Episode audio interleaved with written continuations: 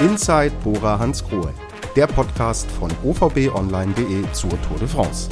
Drei Wochen gibt es bei Inside Bora Hansgrohe exklusive Einblicke in die Tour, den Radsport und hinter die Kulissen des Radsportteams aus Raubling.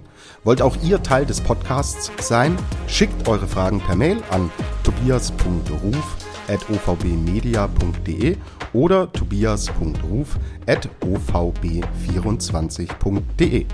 Und jetzt viel Spaß mit der neuen Folge. Tag 2 bei der Tour de France 2023. Ja, wir haben einen relativ ruhigen Beginn äh, gesehen, dann ging es aber am letzten Anstieg so richtig zur Sache und im Ziel war auch mega was los. Victor Lafay gewinnt in San Sebastian, Bora Hans Grohe, Kapitän Jai Hindley wird Zehnter und zeigt wieder ein starkes Rennen. Ja, sprechen wir über einen erneut packenden Tourtag mit dem Teammanager von Bora Hans Grohe. Damit Hallo nach San Sebastian an Ralf Denk. Hallo, schöne Grüße zurück nach Rosenheim. Ja, Ralf, gehen wir mal rein in den heutigen Tag. Wir haben eine Spitzengruppe gesehen, die sich mit drei Fahrern abgesetzt hat, bis um die fünf Minuten vorne. War aber schon, hattest du auch das Gefühl, das wird keine Ausreißergruppe heute werden, oder? Äh, wir haben unseren Jungs mit auf den Weg gegeben, wenn es mehr wie zehn Mann sind, sollten wir dabei sein. Es waren schlussendlich dann nur drei äh, Fahrer, die wo das Heil in der Flucht versucht haben. Und äh, UAE hat hinten sogar kontrolliert. Das heißt, sie hatten Interesse, das gelbe Trikot äh, zu verteidigen. Äh, man war sich da nicht ganz sicher, weil es ist kräfteraubend, äh, die Verteidigung eines gelben Trikots. Aber sie haben äh, die Verantwortung übernommen und äh, mir war eigentlich ziemlich klar, dass die drei, auch wenn mit Nelson Paulus ein sehr starker Fahrer vorne war, dass sie wenig Chancen haben. Und schlussendlich ist es äh, eigentlich genauso gelaufen, wie ich es äh, gestern eigentlich vorher gesagt habe.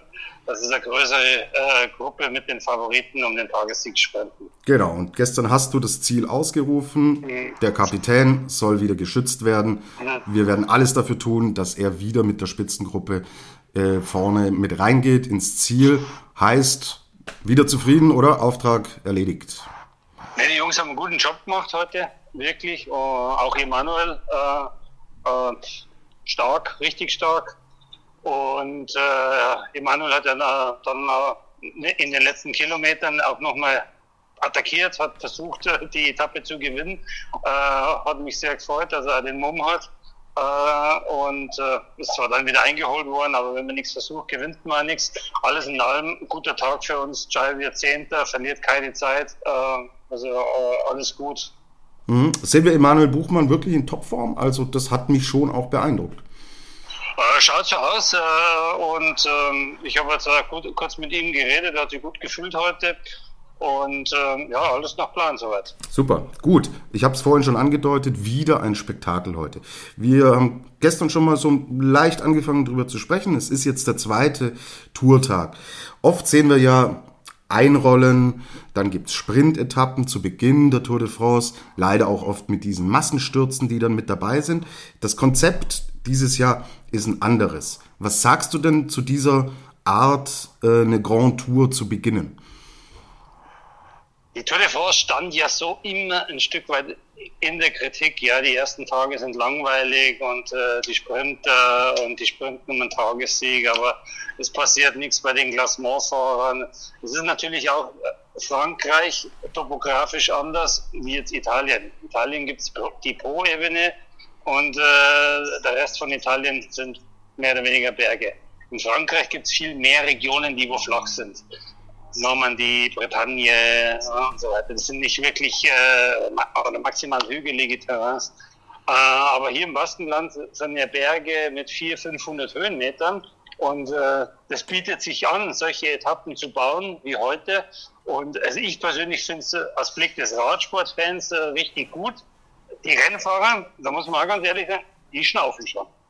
Die sind etwas erstaunt, sagt, wie hart ist das Rennen jetzt schon, wie hart wird gefahren und äh, wir haben noch 19 Etappen vor uns.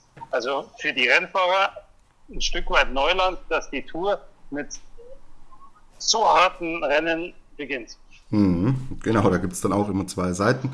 Wir äh, Zuschauer und Fans freuen uns natürlich, aber ja, man sieht es. Das ist keine einfache Geschichte hier. So, Ralf, wir haben die ersten Fragen auch von unseren Hörern und Hörerinnen da draußen bekommen.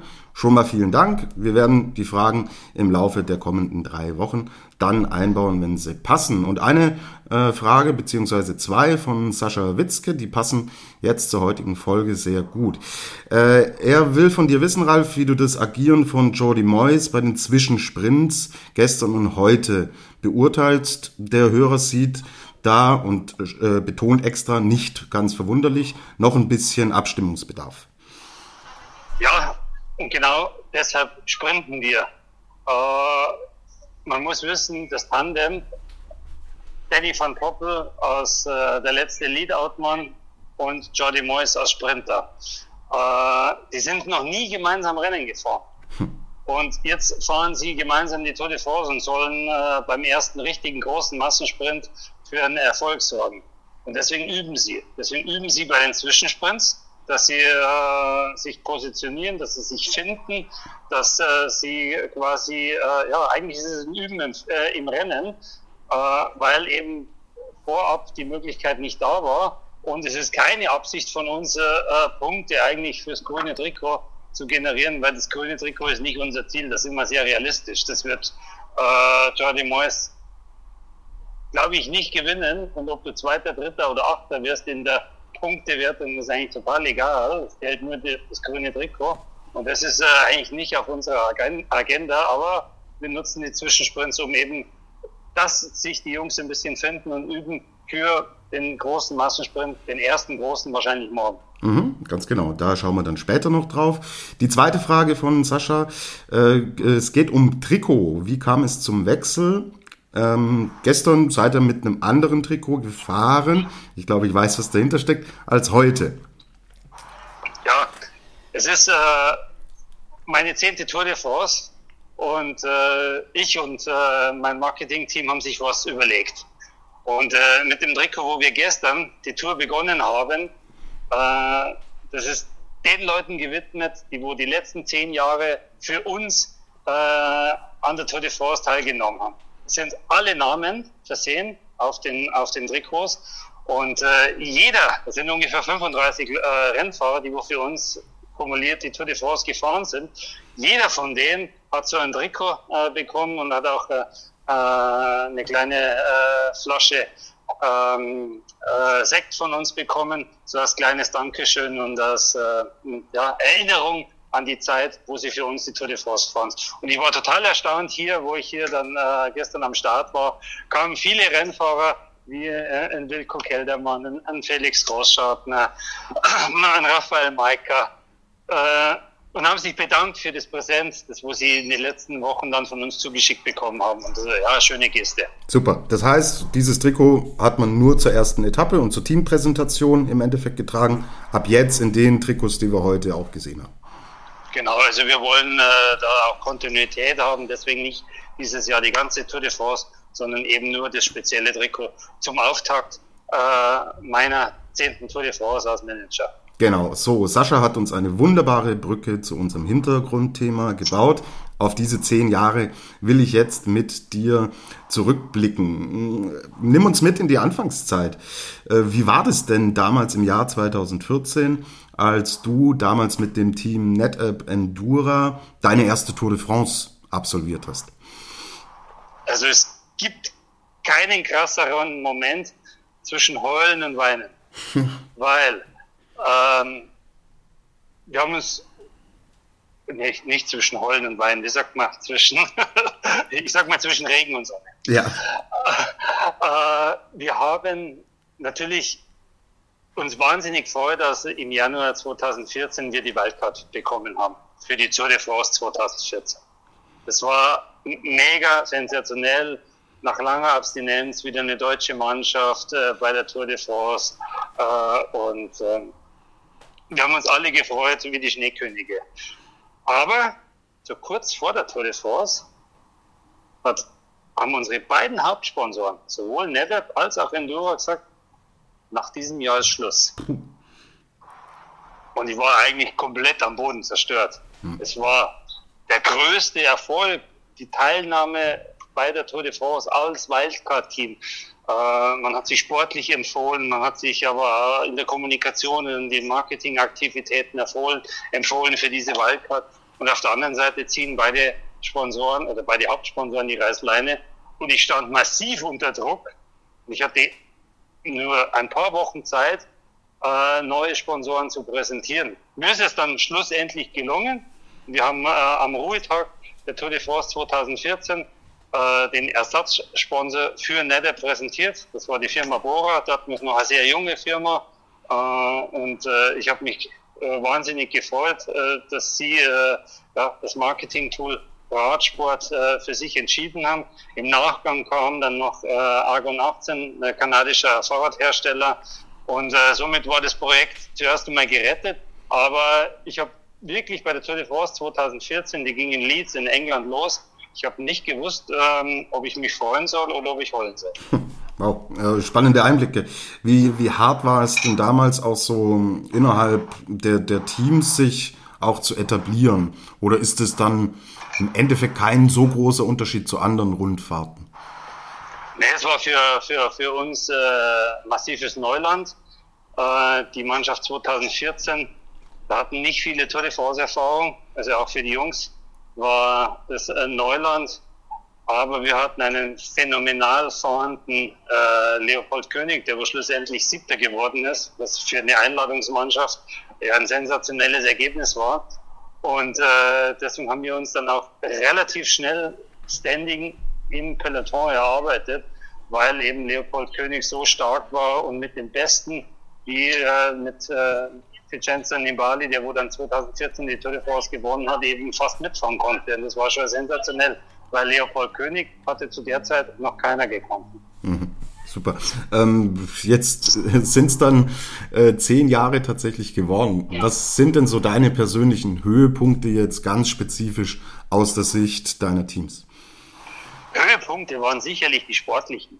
Ja, also äh, wir haben äh, zehn Etappen äh, seitdem gewonnen. Wir haben zwei äh, Wertungstrikot des besten Sprinters in der Farbe Grün gewonnen. Wir haben äh, drei Top 5 Platzierungen in, in der Gesamteinzelwertung äh, erreicht. Äh, also sportlich war es massiv gut und äh, da will ich keinen einzelnen Erfolg missen. Und äh, so eine Tour de France, die schreibt täglich fast Geschichten. Und äh, das ist natürlich schon Wahnsinn, wenn man dann mal zurückblickt, äh, ja, oder wenn man auch mal wieder zu Orte kommt, wenn man sagt, ah, an dem Berg waren wir 2018, an dem Berg waren wir 2021 oder das Hotel kennen wir schon von 2017. Das sind eigentlich schöne Erinnerungen, die bleiben wahrscheinlich bis zum Lebensende. Auf der anderen Seite hast du natürlich auch viele Scheißtage. Mhm. Die, die, die gibt's auch. Ja klar, die, die sportlich mit dazugehört. Hast du irgendwas, was dir besonders negativ so in Erinnerung geblieben ist? Ja, mein größter Scheißtag bei der Tour de France war 2017, Etappe 4 in Vitel, äh, als sie äh, Peter Sagan äh, aus dem Rennen ausgeschlossen haben. Mhm. Wegen eines angeblichen äh, unfairen Verhaltens im Sprint. Es gab dann Stürze, Mark Cavendish ist gestürzt und die Jury hat äh, Dortmund noch ohne äh, äh, Kamerabilder. es hat äh, zu der Zeit noch keine äh, oder waren noch keine Kamerabilder äh, für einen Jury-Entscheid äh, zugelassen. Das heißt, es war immer eine Momentaufnahme, so wie im Fußball jetzt ähm, es früher auch war. Und die Momentaufnahme hat der Rennkommissar gesagt, sag an raus. Schlussendlich äh, haben wir das Ganze dann auch äh, vor das Kass von, vom größten äh, Sportgericht der Welt äh, platziert. Ähm, wir haben dann auch sch schlussendlich Rehabilitation für Sagan äh, äh, erreicht. Äh, wir haben auch erreicht, dass der Sport sich weiterentwickelt, dass jetzt der Kameraentscheid äh, zugelassen ist. Aber schlussendlich hat auch äh, Sagan die Tour de France dann nicht weiterfahren dürfen. Das war nämlich für uns äh, schon ein massiver Verlust 2017. Okay, gut. So, Ralf, vielen, vielen Dank für einen kurzen Rückblick. Zehn Jahre Tour de France mit dir und mit deinen Teams. Und jetzt schauen wir nach vorne und zwar auf den äh, morgigen Tag. Wir sind ein letztes Mal im Baskenland. Dort startet die Etappe in Amorebieta Etxano. 193,5 Kilometer werden gefahren Und dann geht's vom Baskenland rüber auf französischen Boden. Ja, der Etappenstart ist wellig. Wir haben vier Bergwertungen, also typisch äh, baskisches Terrain. Äh, hinten raus wird's dann eher flach. Du hattest gerade schon angedeutet, du rechnest mit einer, äh, mit dem ersten Massensprint. Habe ich es richtig rausgehört?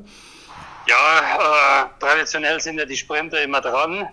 Zu Beginn einer Tour de France dieses Jahr noch nicht. Und ich glaube, dass äh, äh, die Mannschaften, die wo hier einen Sprinter in den Reihen hat oder haben, äh, die werden äh, einen Massensprint morgen jetzt zwingen.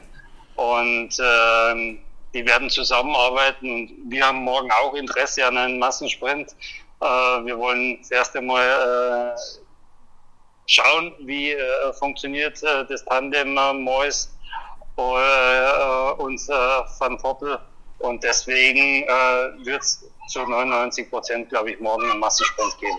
Okay, gut. Also erstmal alle gut rüberkommen über dieses wellige Terrain am Anfang und dann entsprechend den Zug erwischen, um mit reinzugehen in den Massensprint. So, äh, eine, eine Frage noch. Wir betreten, wie gesagt, morgen französischen Boden. Jetzt ist die Sicherheitslage in Frankreich gerade sehr fragil. Alle haben sicherlich mitbekommen, dass es auch vor allen Dingen in den größeren Städten gerade massive Ausschreitungen gibt. Jetzt ist natürlich die französische Polizei auch für die Sicherheit der Tour de France verantwortlich. Ist das schon Thema, dass man äh, so leichte Bauchschmerzen hat, was da für eine Gemengelage gerade aufeinander trifft? Also ähm, es ist kein Thema im Moment. Natürlich äh, verfolgen wir das oder ich auch verfolgt, was los ist in Frankreich. Aber wir haben jetzt noch keine Gerüchte oder sonst was gehört, dass äh, es Beeinträchtig äh, Beeinträchtigungen geben sollte für die Tour de France. Ich hoffe es nicht. Ich hoffe, dass Politik und Sport äh, nicht verkoppelt wird. Ich hoffe, dass sie genügend Polizisten noch zur Verfügung haben, dass die Tour de France sich weiter bewegen kann. Und äh, ja, alles andere werden wir sehen. Alles andere werden wir sehen. Das werden wir morgen sehen. Und das werden wir morgen dann auch wieder besprechen. Sorry wegen der leichten Verspätung heute, aber so ist es. Wenn man einen Mann vor Ort hat, der ist natürlich stark beschäftigt und da kann es ein bisschen zu Verzögerungen kommen. Aber wir haben einen Mann vor Ort, der uns super Einblicke gibt. Vielen Dank für heute, Ralf. Und dann machen wir morgen weiter. Gerne und schöne Grüße. Schönen Sonntag zurück nach Rosenheim. Danke, ciao. Das war die heutige Ausgabe von Inside Bora Hans Grohe. Danke fürs Zuhören. Wir freuen uns über Feedback und Fragen an tobias.ruf.ovbmedia.de oder tobias.ruf.ovb24.de.